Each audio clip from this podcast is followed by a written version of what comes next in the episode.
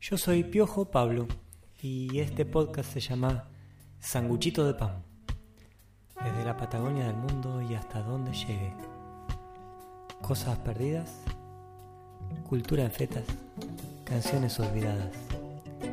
Mensajes que salen al mar en una botella sin corcho. Esta situación de cuarentena es increíble, es de ciencia ficción. Las generaciones que vienen no nos van a creer que vivimos esto. Nos vamos a contar y no nos lo van a creer. Y algo que hizo la situación de cuarentena fue profundizar esto de ver series y películas en streaming, algo que estaba empezando y que se profundizó en, en este contexto. Mucha gente viendo películas y series en su casa. Estoy viendo simultáneamente dos series de hospitales. Una es The Good Doctor, el buen médico. Y la otra es New Amsterdam, que nada tiene que ver con Holanda, es un hospital de Nueva York que se llama New Amsterdam. Good Doctor en la temporada 4, sorpresivamente, en sus dos primeros capítulos, se dedican especialmente al tema de, del coronavirus. Y hablan de la importancia del barbijo y muestran a personas que mueren en soledad, familiares angustiados que ven intervenciones a través de videocámaras. Es llamativo lo que hacen en esos dos capítulos, porque bajan línea, tiran moraleja, hablan de la importancia del barbijo, de cuidarse, de hacer la cuarentena, enseñan a la población cuestiones sanitarias. Luego, cuando viene el tercer capítulo, yo creo que ya tenían todo grabado y le agregaron esos dos capítulos adelante, no puede ser. Aparece una placa que dice, imaginémonos un mundo en el que no hace falta usar barbijos. Y, ahí despliegan el resto de los capítulos ya grabados.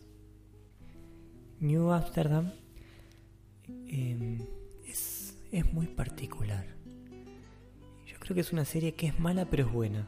No la podés largar y ves que es previsible y suceden las cosas que sucederían en cualquier novela, pero lo hacen bien. No sé cuál es la receta, hay una receta ahí, pero tiene un imán en donde uno no puede dejar de ver un capítulo tras otro, aún sabiendo que la serie es mala.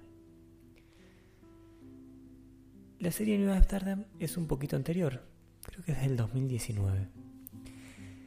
Y algo que se repite en cada uno de los capítulos es la importancia de la salud pública.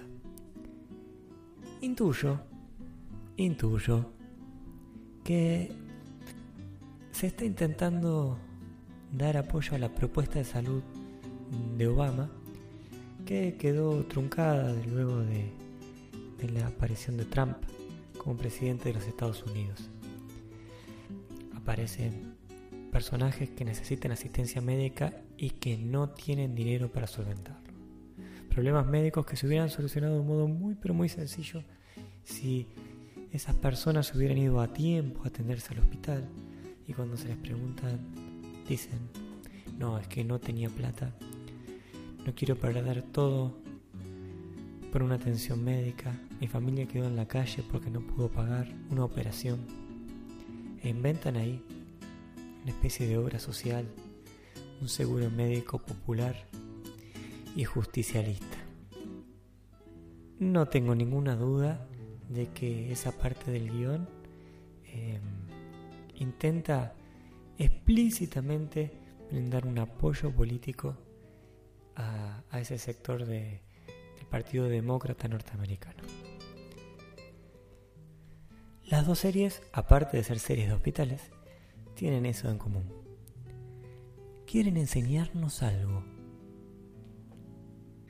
la importancia de un programa de salud como el de Obama, que el COVID es una enfermedad de verdad, que hay que usar barbijo y que hay que cuidarse de los contagios.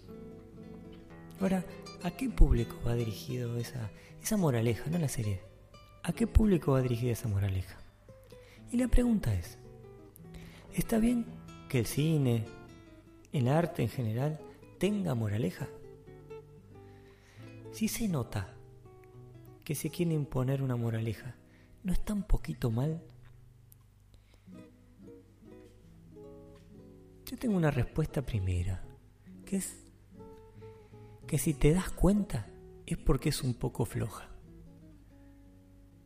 Vamos a escuchar una canción em, que casualmente me pertenece y es y viene a cuenta porque fue hecha en contexto de cuarentena y trata sobre ello que es se llama Crece o Canción de Arrullo en cuarentena.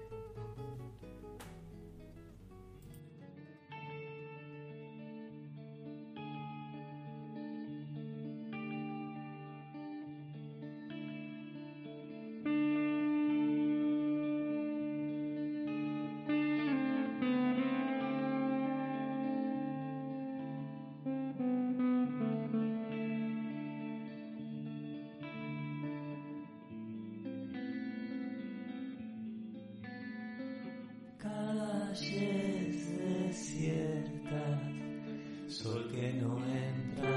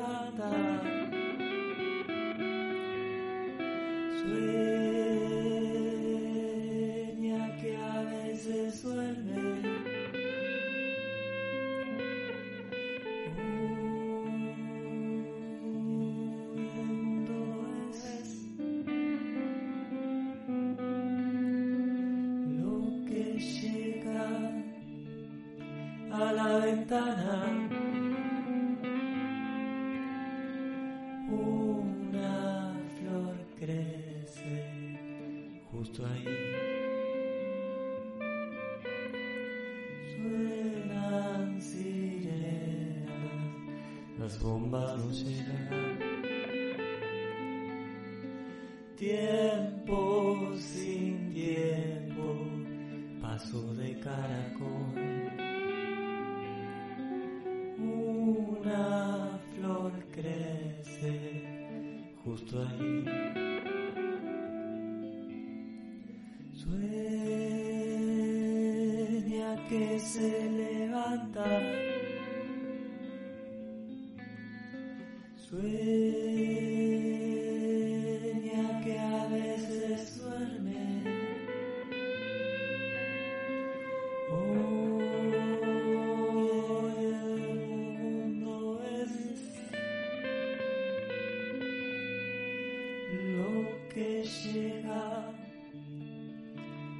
ventana.